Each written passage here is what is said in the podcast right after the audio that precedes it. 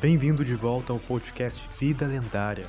Se você é novo por aqui, meu nome é Alan Nicolas e através desse podcast eu vou trazer insights, reflexões e ensinamentos que vão ajudar você a construir uma vida com mais conquistas, mais significado, uma vida que merece ser vivida, uma vida lendária.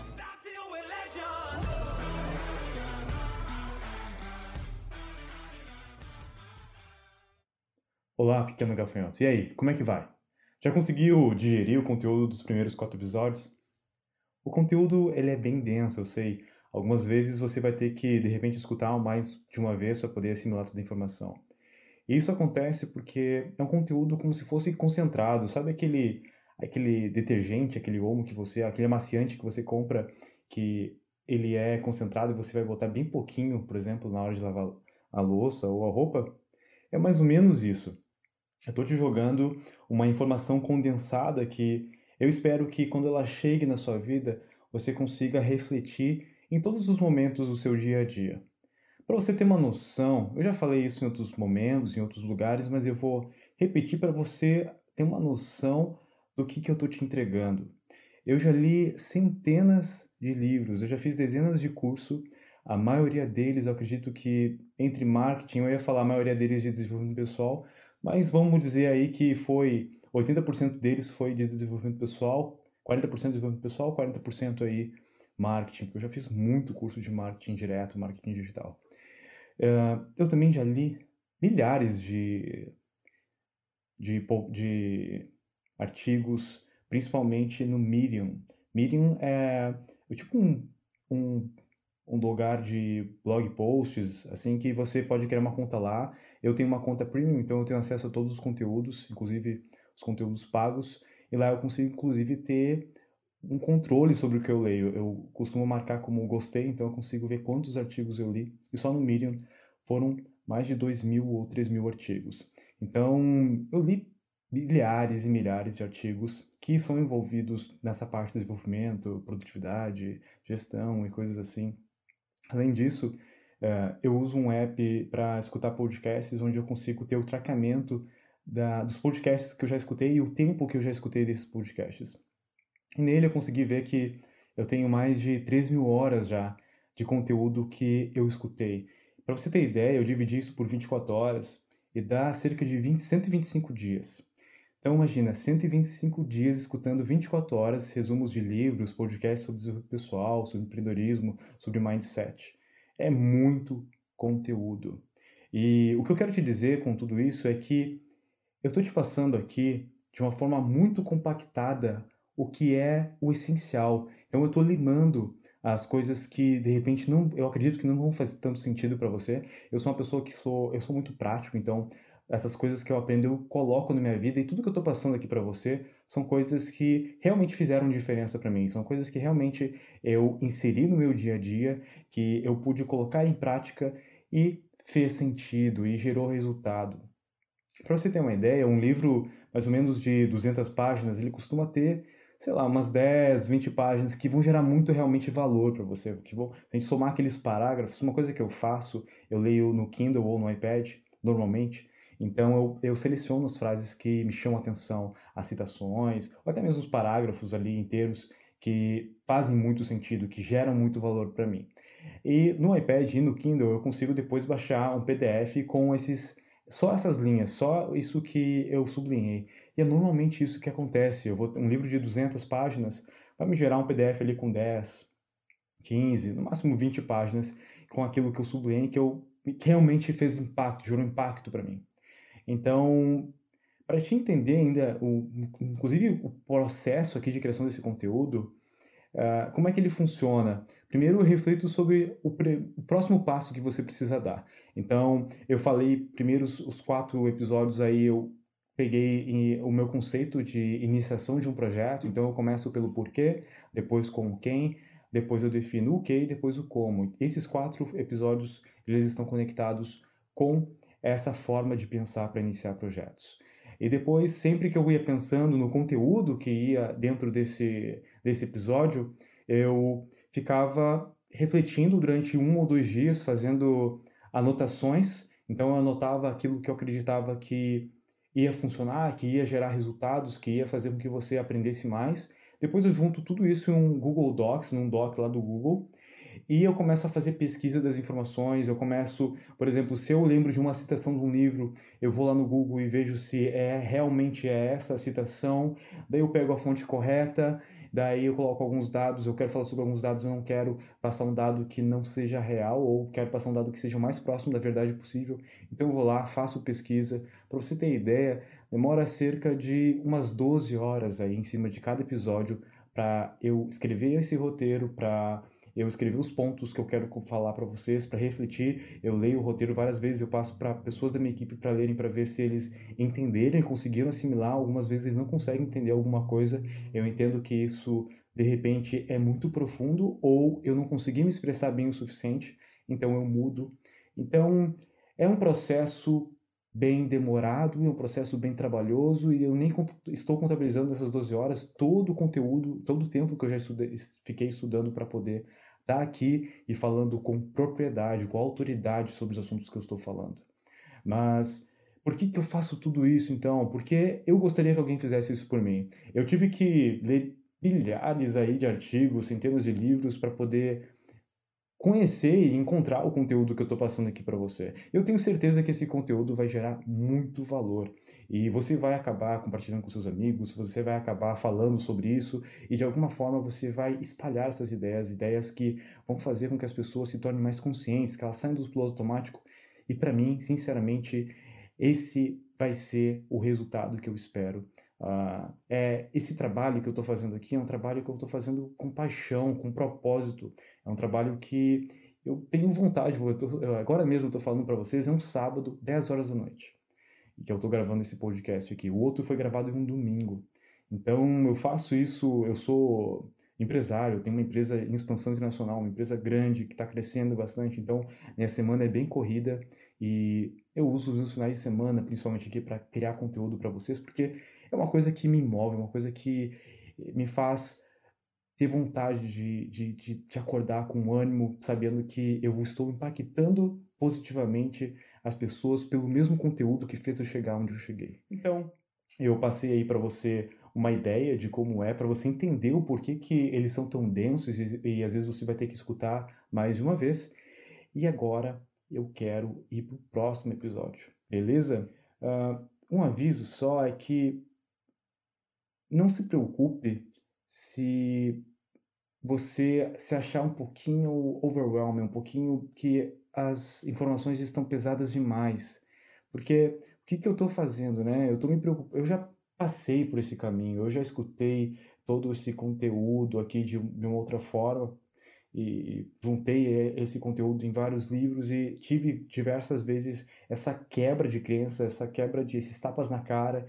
Então, o que eu estou fazendo vai ser te guiar através de todo esse conteúdo que eu tenho da forma mais suave possível. Eu sempre falo isso muito nas minhas reuniões com a equipe. Eu gosto de fazer transições muito orgânicas. Então eu quero que você aos poucos vá se aprofundando nesse conteúdo. E se você não seguir uma ordem cronológica, uma ordem aí que eu estou colocando, um, dois, três, quatro. Se você chegar, parar de escutar esse aqui hoje e escutar daqui a seis meses meu conteúdo, sei lá, 25, talvez você até ache que eu fiquei meio maluco, porque a minha ideia é ir me aprofundando e cada vez mais você precisa ter esse background de informação que eu estou passando antes para poder seguir. Então, se você não escutou ainda os episódios 1, 2, 3 e 4, beleza, segue nesse aqui, ainda a gente está no comecinho. Só que procure escutar os outros e depois voltar para esse aqui de novo, que vai, ele vai fazer ainda mais sentido. Então, procure seguir sempre essa forma de escutar um episódio por vez, sempre o episódio uh, na ordem para poder eu vou sempre conectar um no outro. Então você vai se sentir muito mais conectado com o conteúdo e vai, ele vai fazer muito mais sentido para você. Combinado? Então, beleza, vamos lá. Eu quero ir pro conteúdo agora, de verdade, desse episódio, que eu acho que você vai gostar bastante. Você está percebendo pela minha voz aqui, eu estou empolgado, porque é uma coisa que eu. É um assunto que eu. Todos os assuntos aqui eu sou maravilhado, mas esse assunto aqui é um assunto que eu já reflito há muito tempo. Então. Uh, e eu acredito que ele vai dar aquele estalo em você, vai fazer você mudar bastante seu mindset. E é herói ou vilão? Qual deles você acredita que é? Esse é o conteúdo que eu vou passar aqui hoje, uh, nesse episódio aqui. Como você já viu no, no episódio passado, você possui dois lobos dentro de você. E é o lobo que. O lobo que vai vencer essa luta é aquele que você alimenta constantemente. Os dois lobos estão constantemente lutando por, por essa dominância, por uh, dominar você e estar à frente das suas decisões, à frente de tudo que você faz. Não são apenas as grandes decisões que contam. A cada pequena decisão que você toma no seu dia a dia dita qual lobo vai vencer. Você não acorda um dia para o outro sendo medíocre ou sendo lendário. Algo que ele acontece progressivamente. É algo que segue um efeito composto, ou seja, pequenas ações gerando um resultado final maior. Uh, quando eu era criança, eu acreditava que algumas pessoas nasciam boas e outras nasciam más. Pelo menos era assim que os desenhos mostravam para mim. A minha infância foi marcada por três desenhos, três desenhos que eu pedi tanto, tanto, tanto para minha mãe alugar na locadora perto lá de casa que ela acabou comprando esses VHS. É, sim, eu falei VHS. Uh, para contextualizar você, isso era nos anos 90, lá por 96, 97, por aí. É, 96, 90, é, por aí. 96. Uh, não existia em 96 lá DVD celular com joguinhos, internet, então nem se fala, né? É, as únicas coisas que tinham na TV lá eram novelas lá no SBT, novelas mexicanas. Na Globo, pela tarde, vale a pena ver de novo. E, ou assistir esses desenhos várias vezes. E é claro que a escolha mais óbvia seria assistir esses desenhos de novo, de novo, de novo, de novo e de novo. Por três ou foi três ou quatro anos, uh, meus irmãos e eu assistimos os mesmos desenhos todos os santos dias. Sim, foi bastante. Assistimos muitas vezes. E talvez você esteja se perguntando aí qual eram esses desenhos. Eles eram Rei Leão, Vida de Inseto e Mulan. É claro que eventualmente a gente acabou decorando as falas, as músicas e o enredo da história de uma forma geral. E de certa forma, apesar de ser personagens bem diferentes, a gente está falando de um leão, de uma formiga e de uma chinesa. Então, nada a ver, assim, os personagens, né, a conexão entre eles são mundos totalmente diferentes, só que a, as histórias eram meio parecidas. Era sempre uma luta do bem contra o mal, sempre uma luta daquele que lutava por valores puros, contra aquele com valores distorcidos, valores puramente egoístas. No Rei Leão, por exemplo, o Mufasa era o paizão, protegia o reino, ensinava sobre equilíbrio, respeito à vida, enquanto o Scar era o mesquinho, maquiavélico e preguiçoso também. Um claramente era o mocinho, enquanto o outro era claramente o malvado. E o mesmo se repetia em todos os outros desenhos, era muito fácil de identificar o bonzinho e o malvado. Já dava para notar, para começar, quem era o bonzinho e o malvado pelas características físicas. O bonzinho geralmente ele era o mais bonito entre todos os personagens ou namorava com a personagem mais bonita. Enquanto o malvado era sempre aquele que tinha cicatrizes, o rosto desconfigurado ou alguma deformidade.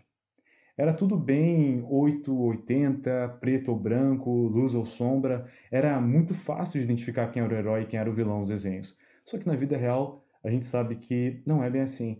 A vida real raramente é preto ou branco, ela é mais um espectro, ela é normalmente tons de cinza. Uma pessoa não se torna má da noite para o dia ou carrega uma cicatriz no rosto para dizer que ela é má. Na vida real, as coisas são muito menos óbvias. Na vida real, o vilão não tem um plano para dominar o mundo. O vilão não dá risadas diabólicas. Na vida real, o vilão não parece um vilão. Na vida real, o vilão muitas vezes nem sabe que é um vilão. Na vida real, você pode ser o vilão. E, como assim? Eu? Vilão? Sim, você. Mas, ah, eu sou bonzinho, eu sou do bem, eu faço tudo bonitinho. Será? Se você aguentar ficar comigo nesse episódio até o final, é, é possível que você descubra que você sucumbiu ao lado negro da força. E na verdade é sim um vilão. Mas vamos lá. Não quero te convencer que você é um vilão, Uh, a ideia aqui vai ser que você vai decidir à medida que avançarmos no conteúdo. Posso contar contigo? Vamos lá?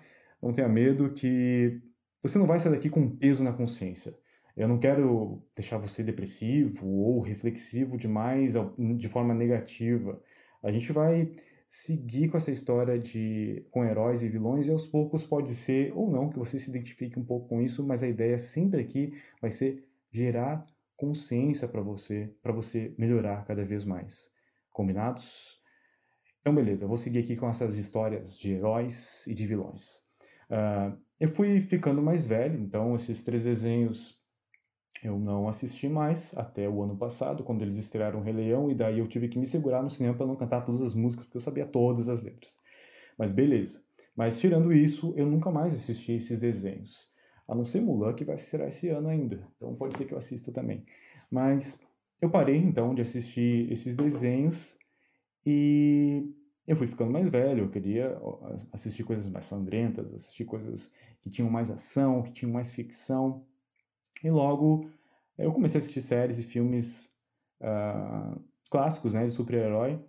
E a história era tão repetida, era sempre assim: o bonzinho vai lá, salva a, mulher, salva a, a, cidade, e daí ele bate no bandido, mas ele nunca mata o bandido, e daí volta tudo ficar bem por um tempo, até que o bandido volta. É sempre a mesma coisa, a mesma coisa, a mesma coisa. E eu fui ficando cansado, fui perdendo a graça. Era sempre, sempre, sempre igual e já era muito fácil de prever o que ia acontecer. Uh, o herói ele tem lá um chamado, ele começa a relutar contra o chamado. Logo as pessoas que ele ama, ou com que as pessoas com quem ele se importa, começam a sofrer por isso.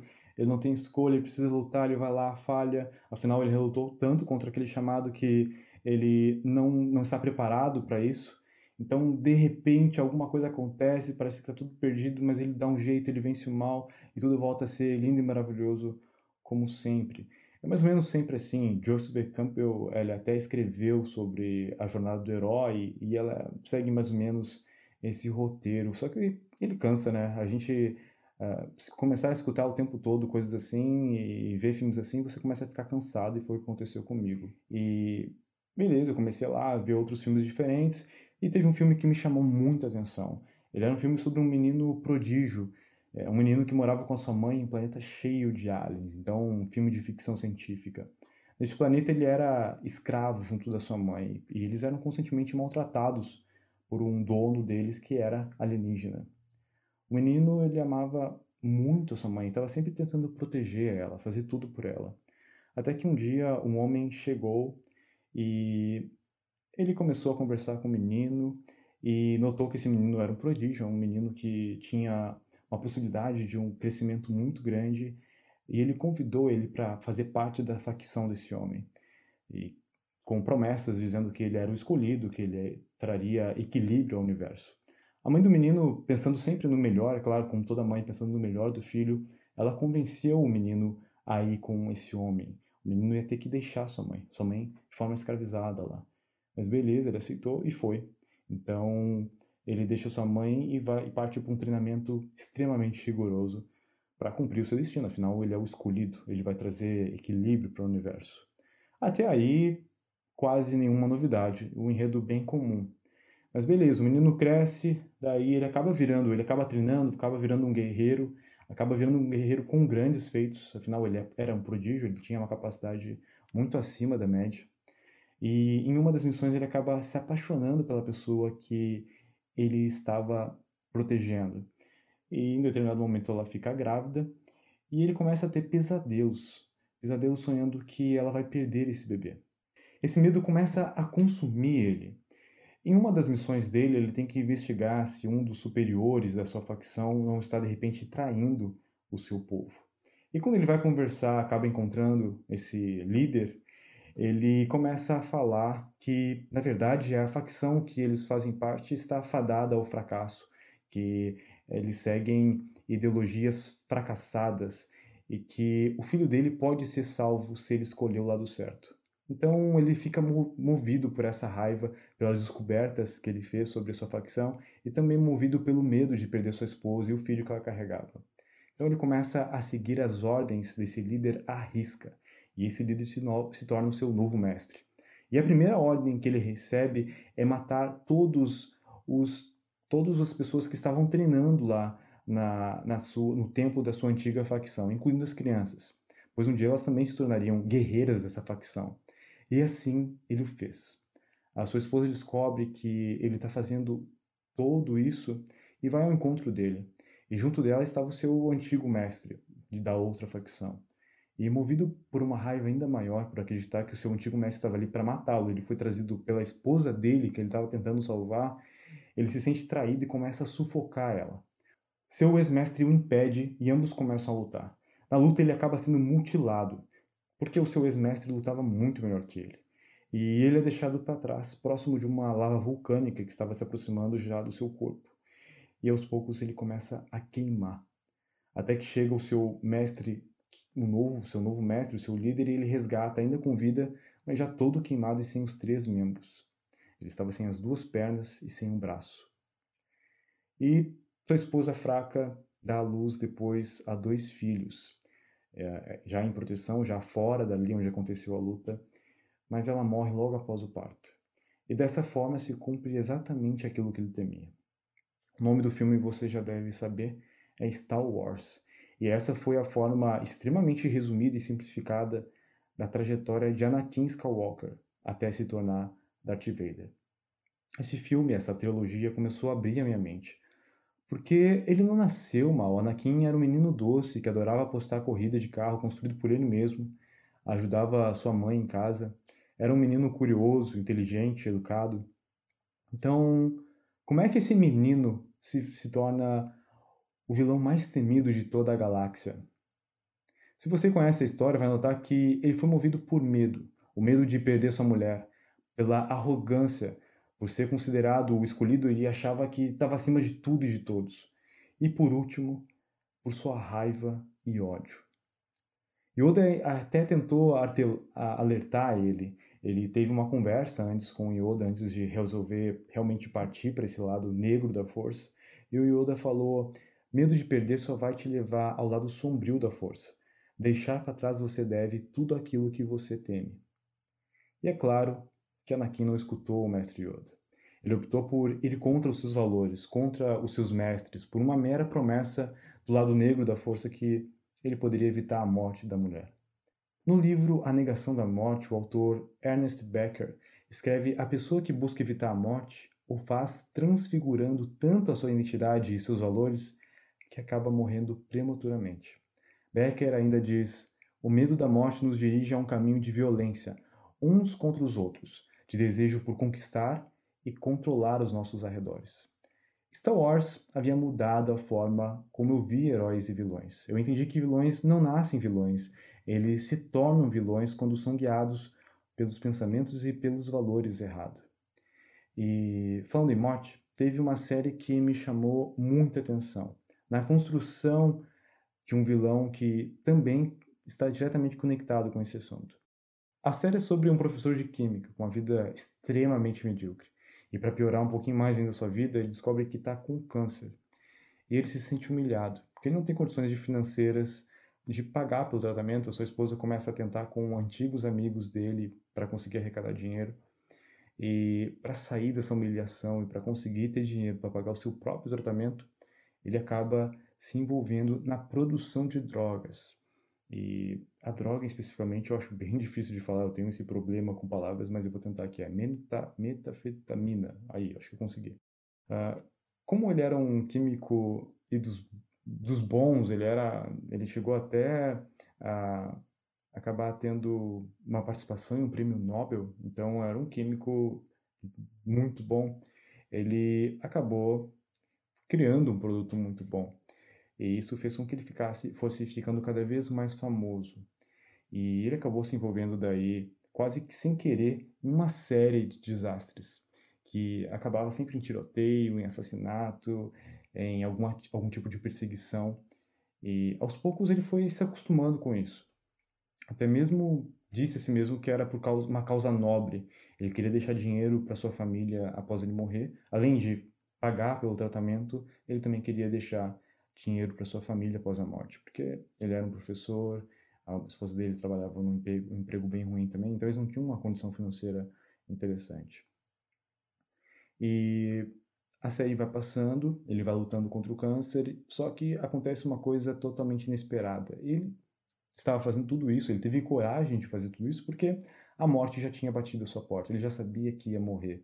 Então não faria diferença porque ele estava só, cada dia que passava era só mais um dia, era um bônus. Só que ele acaba descobrindo que sobreviver, sobreviveria ao tratamento, o tratamento tinha dado certo. Pois é, e agora? Ele já tem grana, ele podia parar, mas ele não conseguiu. Ele já tinha sido dominado pela fome de poder.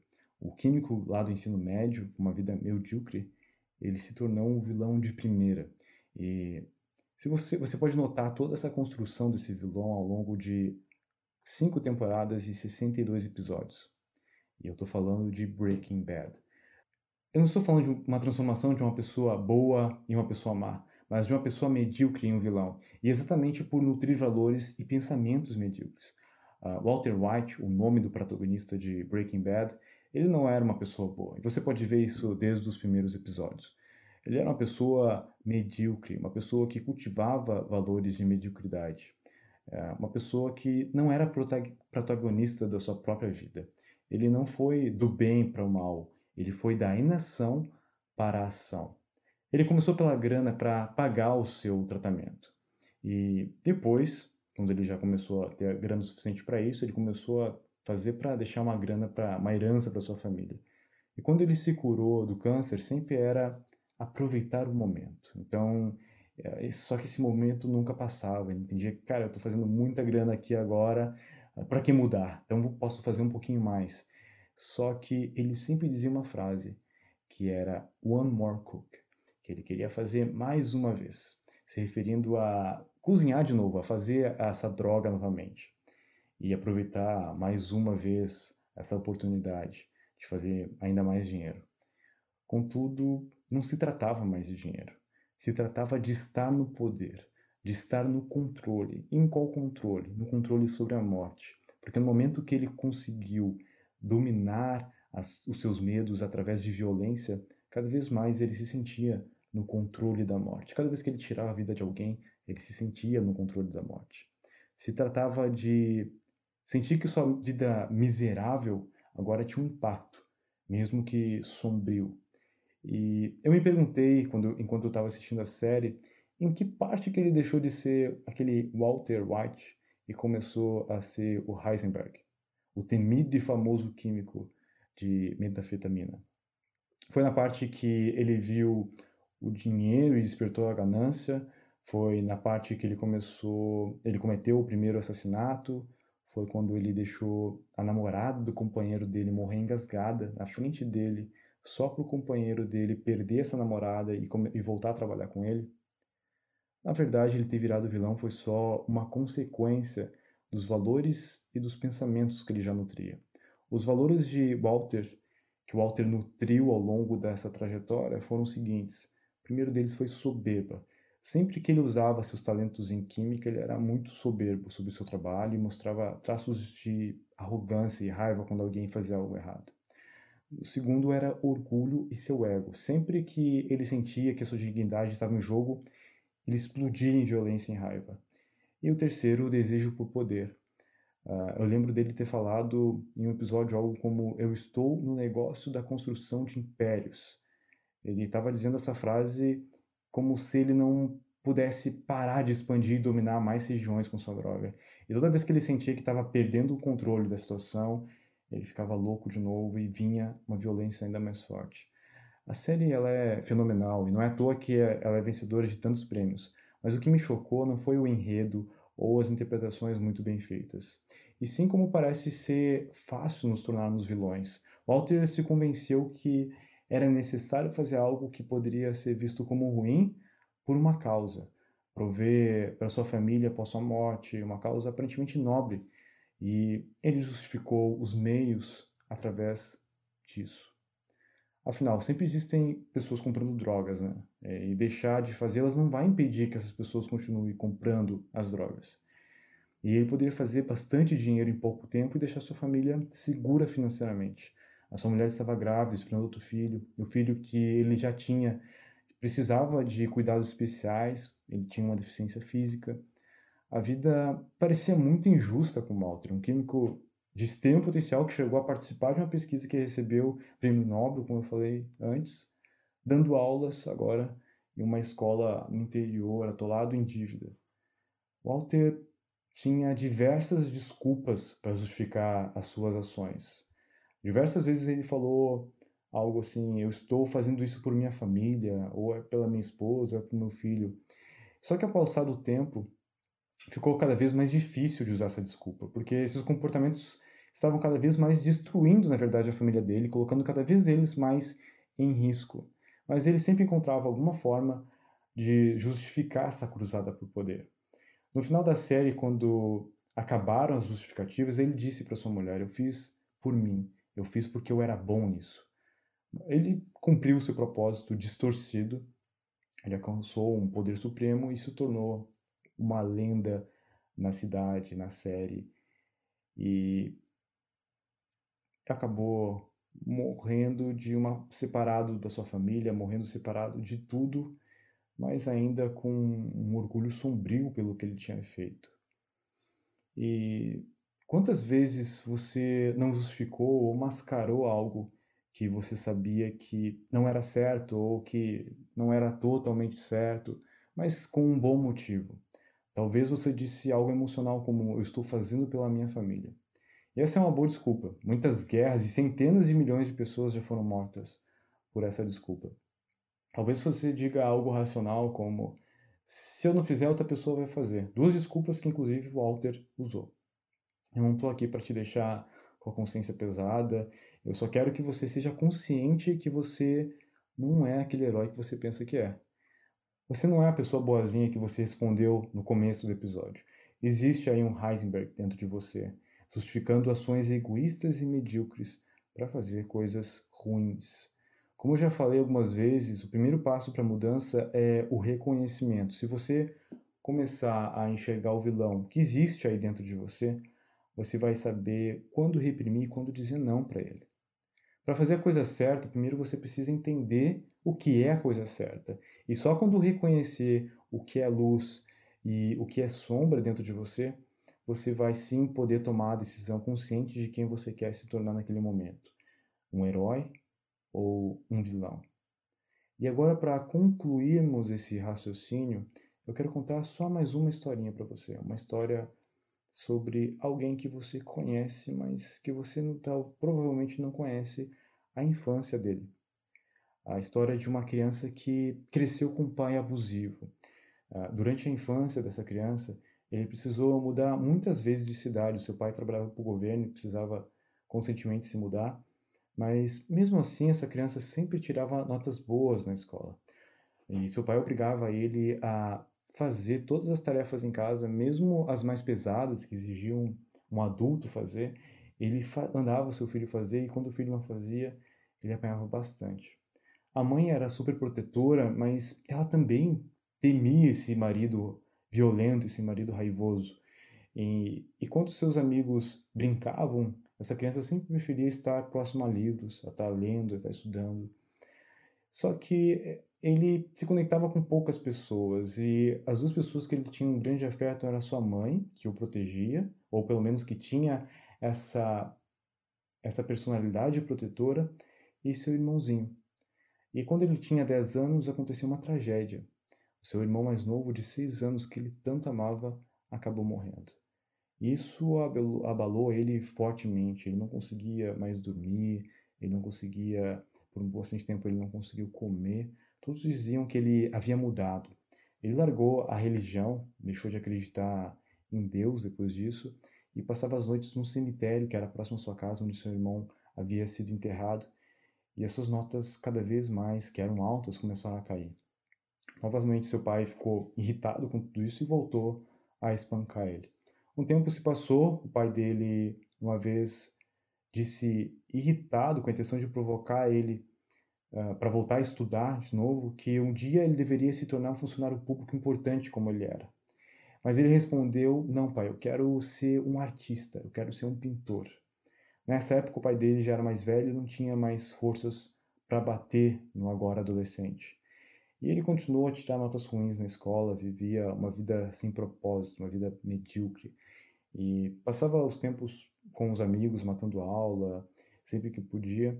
E por conta dessa, desse desinteresse pela escola, ele acabou largando ela antes mesmo de se formar. E seus amigos tratavam ele, retratavam ele, falavam sobre ele como alguém que era bem inteligente, mas que tinha muita raiva da vida. Aos 18 anos, ele viajou para tentar uma escola de artes que existia próximo ali da sua cidade. E como ele não tinha se formado, ele não tinha concluído os estudos, ele não teve nem a menor chance de entrar lá. Então, depois de um tempo, ele volta para a cidade dele, mas quando ele volta para a cidade natal, a mãe dele estava doente e acabou falecendo. O médico da mãe dele disse que nunca tinha visto alguém em um luto tão forte quanto, em 40 anos quanto ele viu uh, nessa criança, nesse adolescente, nesse jovem. Após um tempo, ele voltou novamente, no outro ano, aos 19 anos, ele voltou a tentar novamente passar nessa, nessa escola de arte, só que, obviamente, ele não conseguiu. E o que acontece, ele acabou indo morar nas ruas da cidade. E ele ficava fazendo arte na rua, uh, fazendo aquarelas em cartões postais e coisas assim para vender, para ganhar algum dinheirinho ali. E nesse tempo começou a estourar uma guerra, começar uma guerra. E ele sempre foi alguém muito preocupado com o país que ele morava, era alguém que tinha ideais uh, sobre um país bom e tal, e conectado com esse país. Então ele fez questão de se inscrever e lutar por ele. E finalmente ele conseguiu um propósito na vida. Agora ele tinha um motivo pelo qual lutar.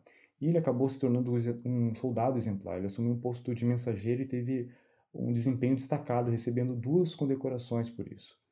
Apesar dos horrores de uma guerra, ele considerou a melhor época da vida dele. Em um confronto, uma bomba caiu próximo dele e acabou atingindo a perna dele, os estilhaços. Ele não chegou a perder a perna, mas precisou ser levado para um hospital na cidade para receber tratamento. Quando ele se curou, ele foi até a rua e viu pessoas que estavam protestando contra a, a guerra que estava acontecendo. Ele ficou furioso com isso. Logo, uh, como seu país estava perdendo a guerra e precisava de cada vez mais soldados, ele foi rapidamente direcionado de novo para as trincheiras. E ele chegou a ficar temporariamente cego por conta dos gases que eram arremessados contra sua tropa. Novamente, ele acaba indo para o hospital. E uma semana depois de se recuperando no hospital, ele recebe a notícia que seu país se rendeu, que ele perdeu a guerra. E ele ficou arrasado. Ele não era uma coisa, ele não estava simplesmente lutando pelo seu país, ele estava disposto a dar a vida pelo seu país. E seu país não foi só não só perdeu uma luta, ele foi humilhado. Ele precisou pagar diversas dívidas para os outros países e acabou tendo que se desfazer dos seus soldados. Foi uma humilhação total aquilo que ele que dava um propósito para a vida dele. Ele amava aquele país, ele estava disposto a fazer tudo para que aquele país voltasse ao que era. E como ele, a, o país precisou se desfazer dos seus soldados, ele acabou deixando o exército, e não porque queria, mas porque esse tratado obrigava o país a reduzir os soldados, e isso fez diversos soldados serem dispensados e ficarem inclusive sem empregos. E ele havia perdido aquilo que tinha dado sentido para a vida dele, aquilo que tinha dado propósito para a vida dele. E apesar de ter deixado o exército, ele permaneceu trabalhando para o governo como informante. Na época, no país dele tinha vários movimentos comunistas e uma das funções dele era participar de eventos partidários e reportar para o governo aquilo que ele escutava. Ele nunca tinha aceitado essa derrota do país. Ele começou a falar sobre teorias de conspiração. Ele estava convicto que poderia achar respostas dessas conspirações, indo inclusive para esses congressos. Contudo, teve um congresso dos trabalhadores que ele foi e notou que o movimento não era comunista, em sim de, de extrema direita. E logo ele se identificou com tudo aquilo que eles estavam falando. Ele começou a participar ativamente desse movimento e logo começou a ganhar voz com uma promessa de unir seu povo como uma nação forte de novo. Ele prometia expulsar os imigrantes que só roubavam os empregos de seus compatriotas e unir novamente todo o povo dele que foi separado após a guerra. Ele deixou o governo e então se juntou a esse partido. Ele acreditava que o partido precisava de um novo nome, então ele rebatizou o partido político como Partido Nacional Socialista dos Trabalhadores Alemães. E também trocou a bandeira. Ele era um artista, lembra? Ele queria ser um artista. Então ele fez vários desenhos e decidiu por fazer uma bandeira na cor vermelha, representando o lado social, o branco em círculo no meio, representando o pensamento nacionalista do movimento que eles estavam uh, fazendo, e a suástica, a vitória dos povos arianos sobre o judaísmo. Sim, essa história que eu estou contando aqui é a história de Hitler.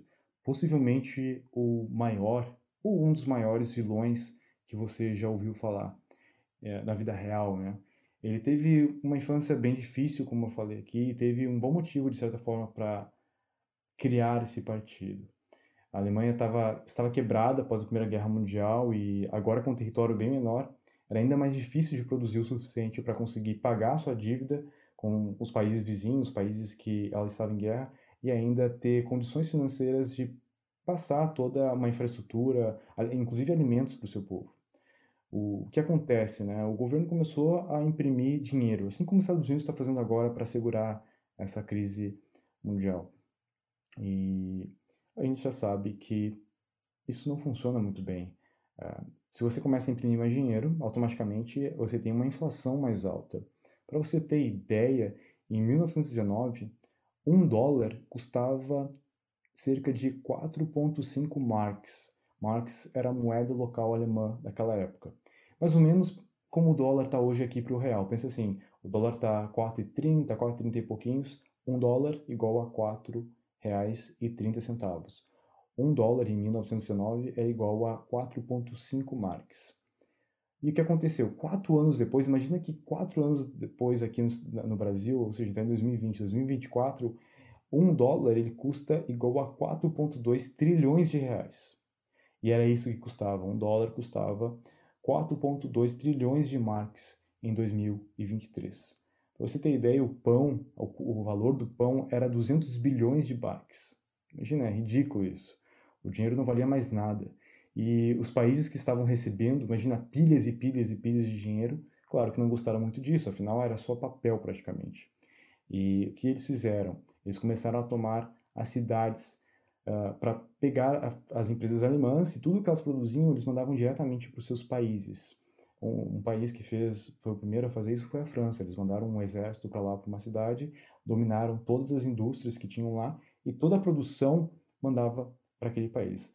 A Alemanha já estava extremamente pobre, uh, não tinha condições nem de estar tá gerando valor para os seus próprios uh, seus, seu próprio povo, ou seja, as pessoas estavam famintas, desempregadas, sem condições financeiras, e mesmo assim, esses povos eles entraram nos países e começaram a puxar todo, todo o resto de produção que eles tinham para eles.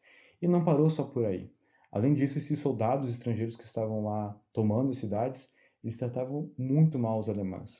Uh, eles eram rudes e não só isso, eles batiam nos, alemães nas ruas e até mesmo matavam os alemães por motivos idiotas, como se fossem, eu ia dizer simplesmente animais, mas nem animais merecem esse tipo de nada, ninguém merece esse tipo de tratamento. Eles a tratavam como se fosse uma classe inferior, como se não fosse ninguém, como se fosse totalmente dispensável, como se não fosse nada.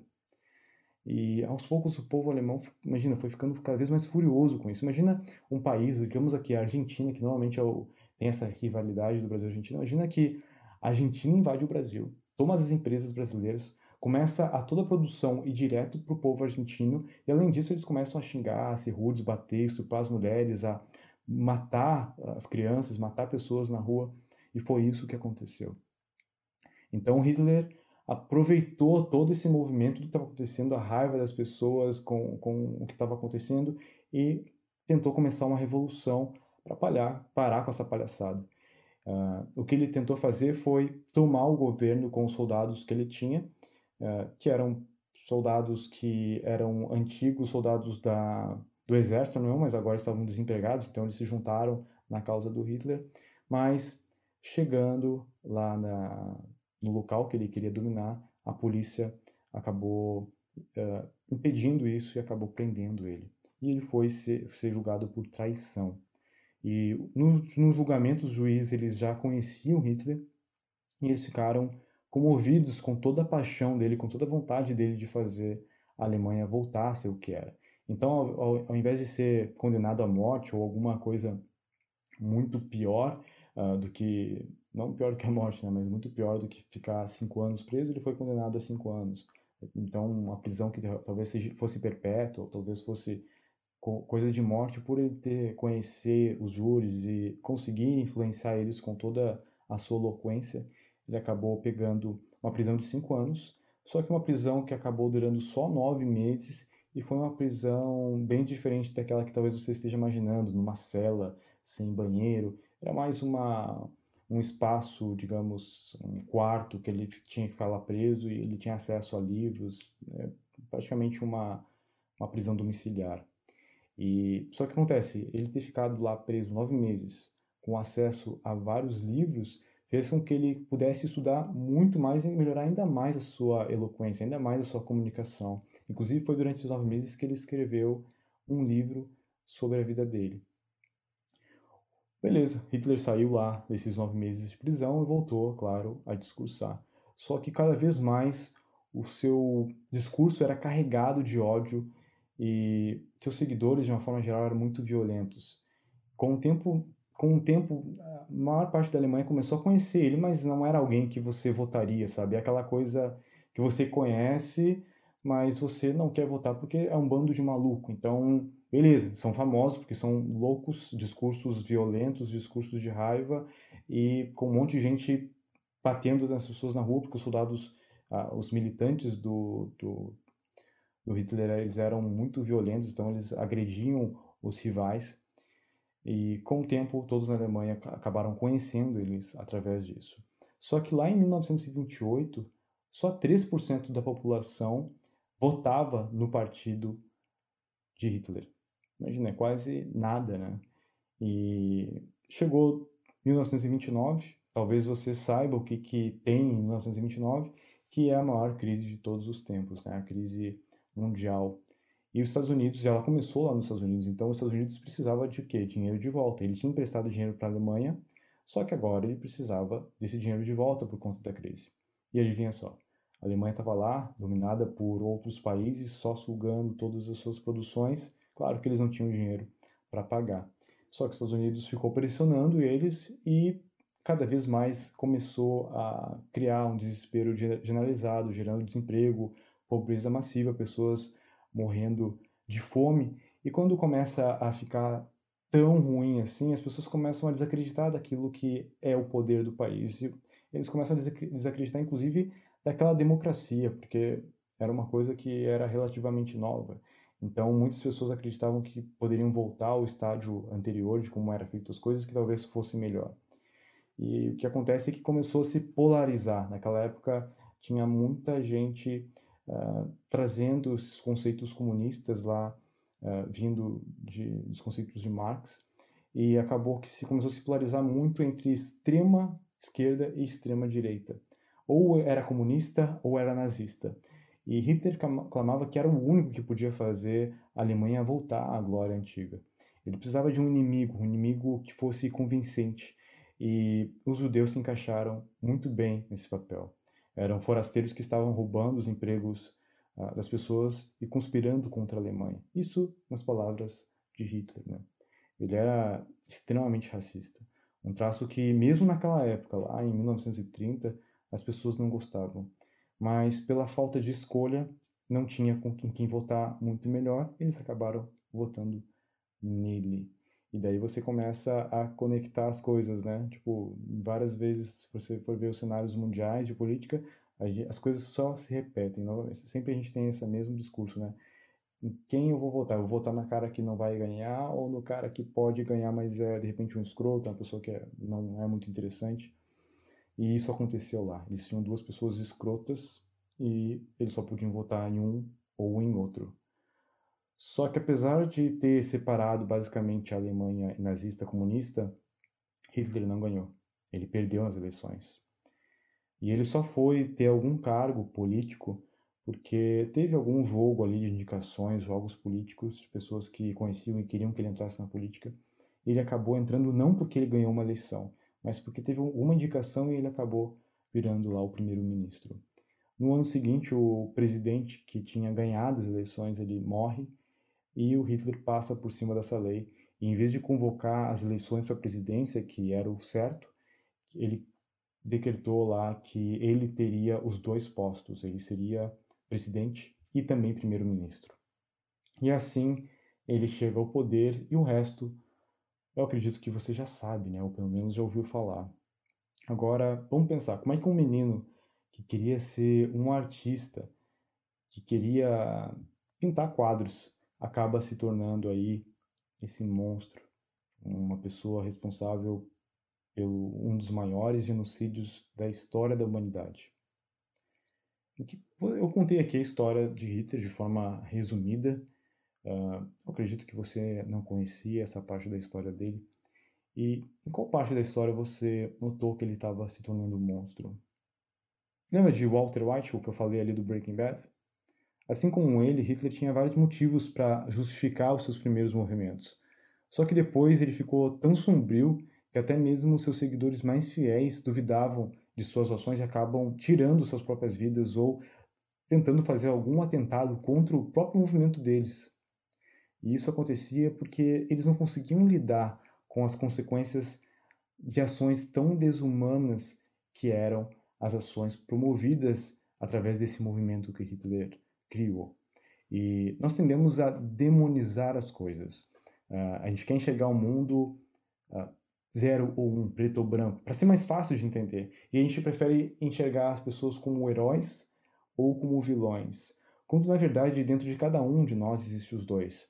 E o que aconteceu? Hitler alimentou valores medíocres ao longo da vida, valores uh, egoístas, valores que iam contra outras pessoas, valores que não justificavam uma ação nobre, e sim uma ação egoísta, uma ação que promovia só querer o poder, querer ter a, a revolta, ter a, a, raiva, ter a, a, descontar de novo nos outros aquilo que ele acreditava que tinha sido feito para eles. Agora escuta uma coisa: nada, eu disse nada justifica os meios. Você é aquilo que pensa, mas acima de tudo, você é aquilo que você continuamente faz. Se você fizer algo que você sabe que é errado porque tem uma boa razão para fazê-lo, então você não é tão diferente assim de Mufasa, Anakin, Walter ou até mesmo Hitler. A verdade é que ninguém é. Muitas vezes você vai se esconder através de coisas boas que você eventualmente faz. Uh, por exemplo, você pode dizer: eu dou dinheiro para instituições de caridade, eu dou dinheiro na, na, na igreja, eu reciclo lixo na minha casa, eu me preocupo com o meio ambiente, eu ajudo os velhinhos a atravessar a rua, eu sou vegetariano. E engole essa. Hitler não gostava do sofrimento dos animais que eram abatidos para servir como alimento. E por isso, em 1938, ele começou a não se alimentar mais de carne. Loucura, né? Eu não estou diminuindo nenhuma dessas ações que eu falei, que são boas, sim. Inclusive, apesar de ser, de ser gaúcho e amar comer carne, eu também quero reduzir muito o meu consumo de carne ao ponto de talvez até mesmo me tornar vegetariano ou vegano, sei lá. Mas o ponto que eu estou defendendo aqui é que não se esconda através dessas boas ações. Continue, continue praticando elas, mas entenda que elas não te isentam das responsabilidades das ações ruins que você tem. O que você planta, você colhe. E talvez você esteja se perguntando: como você sabe tanto sobre Hitler, Alan? Não se assuste. Uh, deixa eu responder essa resposta de, com, duas, com duas respostas aí. A primeira é: existe uma coisa chamada Google. Você não precisa ser uma enciclopédia humana. E eu não sou. É só digitar lá o que você quer saber e as coisas começam a aparecer. E se você souber inglês, então você tem acesso a 24 vezes mais conteúdos do que pesquisar em português. E é isso mesmo que eu falei, 24 vezes mais conteúdo. E eu pe costumo pesquisar tudo em inglês, porque eu sempre acabo encontrando mais fontes e fontes normalmente mais confiáveis, até, até porque boa parte do conteúdo que está em português, uh, ele acaba sendo uma tradução e às vezes mal feita, inclusive, do conteúdo em inglês. Para você ter uma ideia, hoje 55,7% do conteúdo da internet está em inglês e apenas 2,3% em português. Então, até fica aqui um incentivo para você, para você melhorar o seu inglês, principalmente o seu listening e seu reading, para você poder absorver mais conteúdo uh, que você queira conhecer e queira se aprofundar. E minha segunda resposta é que, após assistir Breaking Bad, é, eu pensei que talvez fosse assim na vida real, ou seja, os maiores vilões da nossa história fossem pessoas comuns que acabaram se tornando supervilões. E eu não estudei só sobre Hitler, eu estudei sobre Gengis Khan, Mao Tse-tung, Joseph Stalin, uh, rei Leopoldo II, o pai do, do Kim lá da Coreia do Norte, o Kim, Kim II Sung, sei lá, alguma coisa assim o nome dele, e vários outros que eu não estou me lembrando agora no momento, mas que talvez você nem conheça. O que, que eu fiz, né? Eu, eu fui lá e pesquisei os maiores genocídios, os maiores vilões da história, fui pesquisando coisas assim, e daí eu comecei a ler um pouquinho sobre a história deles, como é que eles chegaram, e alguns eu acabei lendo bem mais. Esses que eu falei os nomes aqui são os que eu me aprofundei, eu estudei dentro do possível, eu estudei bastante sobre eles. E sabe o que todos eles têm em comum? Desses que eu falei o nome aqui deles, é que cada um deles foi responsável pela morte de mais de um milhão de pessoas. Todos eles são os maiores geneticistas da história. E eu posso ter falado errado aqui, geneticistas, sei lá. Você pode me corrigir depois. E é normal que eu venha falar algumas coisas erradas aqui, mas beleza, vamos lá. E como é que você pode ser mais vilão, ser mais vilão do que alguém que chega ao ponto de provocar a morte de mais de um milhão de pessoas? Eu acho que não dá, né? É muita maldade para conseguir fazer isso. É, é ser muito vilão. Então, eu queria ler a, a história de cada um deles para tentar enxergar pessoas ali, para ver se existiam pessoas ou se eles sempre foram malvados. E eu comecei a enxergar pessoas, pessoas que às vezes tinham valores distorcidos, às vezes pessoas que passaram por traumas e que utilizaram isso da forma errada. Existiam pessoas atrás daqueles monstros. Pessoas que foram aos poucos se corrompendo por uma ou a soma de quatro coisas. Uh, primeiro, poder. Segundo, a fama. Terceiro, segurança. E quarto, relacionamento. E não nessa ordem. Então, Poderia ser fama, poder, segurança, reconhecimento, reconhecimento, segurança, poder, fama, mas era sempre ou quase sempre uma das coisas principalmente que essas pessoas buscavam. E você também está em busca disso. Por que, que eu sei que você está em busca disso? Porque existe um teste chamado DISC, um teste que eu apliquei nos colaboradores da minha empresa, eu já apliquei nas pessoas que são minhas amigas, pessoas que eu conheço, e hoje em dia eu nem preciso aplicar, porque eu já estudei tanto, mas tanto sobre isso que eu consigo rapidamente reconhecer qual é o perfil comportamental da pessoa. E esse teste você pode fazer, inclusive, de graça na internet. É só você digitar aí teste DISC ou teste, teste, é, DISC mesmo. Busca aí teste, por teste DISC no Google e você vai encontrar aí vários testes de graça. Nesse teste você vai ser avaliado como executor ou comunicador, ou planejador, ou analista. E é exatamente essa ordem do que eu falei ali em primeiro lugar. O executor ele busca por poder, o comunicador ele busca por fama, o planejador ele busca por segurança e o analista por reconhecimento. E dentro de poder a gente tem várias coisas, dentro de fama a gente tem várias coisas, dentro de segurança a gente tem várias coisas, e dentro de reconhecimento a gente também tem vários subitens ali que a pessoa busca. E você é uma, uma mistura desses quatro perfis. Só que existe um perfil que ele se sobressai. E se você quiser saber mais sobre cada um desses perfis, eu gravei um vídeo sobre cada um deles. Uh, eu, no momento que eu estou gravando esse podcast, eu já vou em seguida inserir eles lá no meu YouTube para você poder encontrar.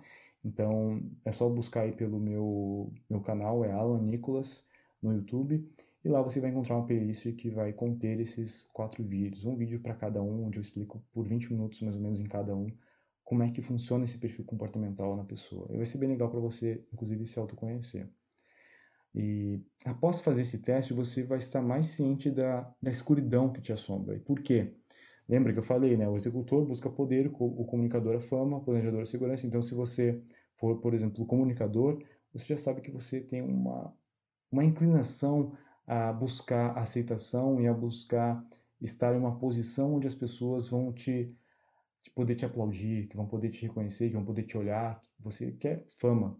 E você pode até relutar um pouquinho contra isso, mas se você começar, se você assistir meus vídeos lá no YouTube, você vai, vai se identificar de cara e você vai ver que você vai dizer assim, cara, esse cara sou eu.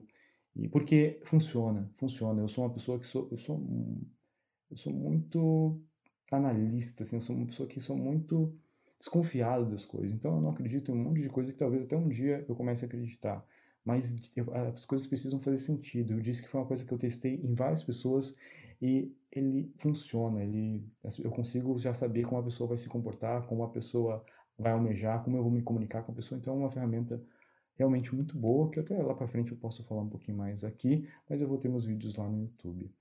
E da, talvez você se pergunte aí, Alan, o que que tu é desses quatro aí? Eu sou um executor, então você já sabe que minha sombra ali, a, a, a coisa pelo qual eu naturalmente busco é por poder, é por controle. E quando eu sinto que eu começo a perder o controle ou o poder, eu percebo que eu fico, começo a ficar irritado, eu começo a ficar com raiva, eu começo a ver esse vilão acordar dentro de mim. Eu começo a perceber o meu eu inferior tomando, tomando controle, meu eu medíocre. E quando isso acontece, eu procuro, por exemplo, evitar de falar com as pessoas, porque eu sei que se eu falar eu vou ser rude, eu vou ser arrogante. Quando isso acontece, eu procuro evitar tomar alguma decisão, porque se eu tomar essa decisão, não vai ser meu eu superior tomando, meu eu lendário tomando decisão, vai ser meu inferior, meu com medo, meu com raiva, e nada de bom provavelmente vai sair de tomar uma decisão nessa situação. E só de estar ciente desses demônios que existem dentro de mim já faz com que eu consiga detê-los. Então, eu acabo não sofrendo com o que muitas pessoas sofrem. E eu tenho certeza que você já fez alguma ação que você se arrependeu depois. Você fez naquele calor do momento, daí você depois fica totalmente arrependido de ter tomado aquela decisão, você pede desculpa para a pessoa que você feriu, ou você tenta re reverter a situação. Sabe o que aconteceu? Você deixou seu eu inferior, seu eu medíocre, seu, seu eu vilão tomar controle. E ele existe aí dentro de você, quer você queira ou não, e ele vai te acompanhar para o resto da vida. Não tem como você tentar remover esse vilão dentro de você. Você sabe por que, que isso acontece? Porque é o que faz ser você. Você é essa união do bem e do mal. Você é esse herói e esse vilão ao mesmo tempo. Você é o eu lendário e o eu medíocre ao mesmo tempo. E não deseje que sua sombra desapareça. Trabalhe para que o seu lado de luz seja mais forte que o seu lado de sombra. Ao ler as, as histórias desses vilões da vida real, desses super vilões, eu notei que o que fez eles irem tanto para esse lado negro da força não foi o fato deles nascerem maus ou terem muito mais sombras do que outra pessoa, mas sim a ausência de consciência, a ausência de luz. Não existe sombra que resista à luz, e a luz é consciência. Nesse episódio você ficou mais consciente sobre o vilão que existe aí dentro de você. E agora é com você. A minha parte aqui, através desse trabalho, através desse conteúdo, é expandir a sua consciência. Mas quem vai permitir que a luz entre ou não é você.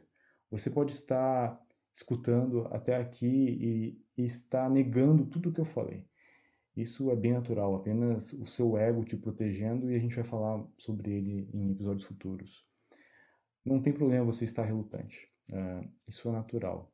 Daqui a alguns meses você, inclusive, pode voltar aqui nesse episódio e escutar ele de novo, porque os próximos conteúdos que eu vou passar devem diluir o seu ego e você vai estar mais preparado para receber essa informação.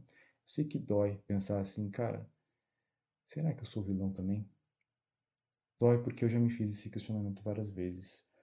E a resposta foi sim. Diversas vezes eu me enxerguei como um vilão, porque eu estava justificando os meus meios, eu, eu tava, justificava os meus meios, porque eu dizia que meu final ele era muito bom, e bom não só para mim, ele era bom para as pessoas que estavam ao meu redor também. Lembra de uma coisa, de uma frase. Ninguém é vilão em sua própria história. Nas nossas próprias histórias, nós somos sempre heróis. Você nunca vai chegar e dizer assim: eu sou o vilão. Você pode perguntar para um assassino, inclusive tem algumas séries na Netflix que eles entrevistam assassinos, ladrões, pessoas que fizeram várias atrocidades. E você vai notar que ele fala de uma maneira tão natural o que ele fez. Ele faz uma, ele fala, sempre ele tem uma razão para ter feito aquilo de uma forma que faz parecer que ele não era aquele monstro, não era aquela pessoa que aparentemente estrupou e matou cinco mulheres. Ele fala de uma maneira que foi algo que ele precisava fazer, simplesmente ele precisava fazer. Então, na, nesse monstro que está sendo entrevistado, na cabeça dele ele não é um vilão. Ele só fez algo que ele precisava fazer. Então, é natural que você relute contra essa mensagem que eu estou passando aqui. sobre o conteúdo desse episódio que eu estou passando aqui. E só não caia nas histórias, nas justificativas que você está contando para você. Agora que você já absorveu esse conteúdo, já já escutou um pouquinho sobre isso, você vai saber que sempre existe um motivo ótimo para fazer o que é errado, justificando que é para alcançar algo certo. Não cai nessa armadilha. O nome disso se chama ideologia e eu vou falar sobre ela no próximo episódio. É, eu vou ficando por aqui. Eu espero que você. esse conteúdo tenha impactado você para que gere mais consciência. Esse é recém o episódio 5. Nessa velocidade, eu acredito que até o final do ano a gente vai chegar a 50 episódios. E eu não quero acelerar as coisas, eu quero me aprofundar aos poucos, e de forma natural, de forma orgânica. Mas é importante que você absorva esse conteúdo e coloque em prática ele. Porque senão vai chegar um momento que, como eu falei lá no começo, né? vai chegar um momento que eu vou estar tão aprofundado nos conteúdos que eu estou falando aqui que você vai achar que de repente eu sou maluco ou não vai, simplesmente não vai entender nada e vai perder uh, e vai perder o interesse de continuar me escutando. Eu não sou o dono da verdade. Pesquise, inclusive, tudo que eu falo por aqui e principalmente pense por você mesmo. Simplesmente me escutar e tomar tudo que eu digo como verdade não vai te tirar do piloto automático não vai te tornar um pensador independente. Você vai continuar sendo um robozinho. A minha missão aqui é muito clara. Eu quero te tirar do piloto automático, te tirar desse modo zumbi e te dar mais clareza, mais luz, mais consciência para você se conectar de verdade com a sua essência. Uh, e a vida lendária, Alan? Ela é simplesmente um processo disso, um processo de você se tornar mais consciente, de você se tornar mais conectado com sua essência. E eu espero de verdade que esse conteúdo ele não tenha servido para te machucar ou para te deixar uh, negativo. Uh, esse conteúdo eu quero que ele realmente tenha sido para te refletir. Você com certeza demoniza pessoas, ações ou coisas sem necessariamente conhecer toda a história que existe ali por trás. E isso não te faz bem. Porque você também pode estar sendo um vilão. E você só vai entender que os vilões não são esses monstros que simplesmente nascem sendo demônios, sendo uh, pessoas do mal. E ter, ter essa consciência que não é assim que funciona faz você estar atento aos seus movimentos, estar atento às suas ações. Porque afinal, você pode estar virando um vilão. Uh, espero que você tenha gostado desse conteúdo. Se você gostou, compartilhe aí com seus amigos, posta no Instagram, me marca lá que eu faço um repost. Uh, como eu falei já no episódio passado, nós somos uma comunidade pequena no momento, então eu estou procurando responder todo mundo no Instagram, interagir bastante. Uh, eu espero que de verdade que esse projeto ele cresça o máximo possível, porque se a gente fizer isso juntos, eu tenho certeza que a gente vai impedir que muitos vilões floresçam aí pela falta de consciência. Vamos levar luz, vamos levar consciência para mais pessoas, para que mais pessoas estejam atentas às suas ações, às suas justificativas, para deixar de fazer coisas ruins, fazer as coisas erradas, justificando por coisas que talvez no futuro sejam certas.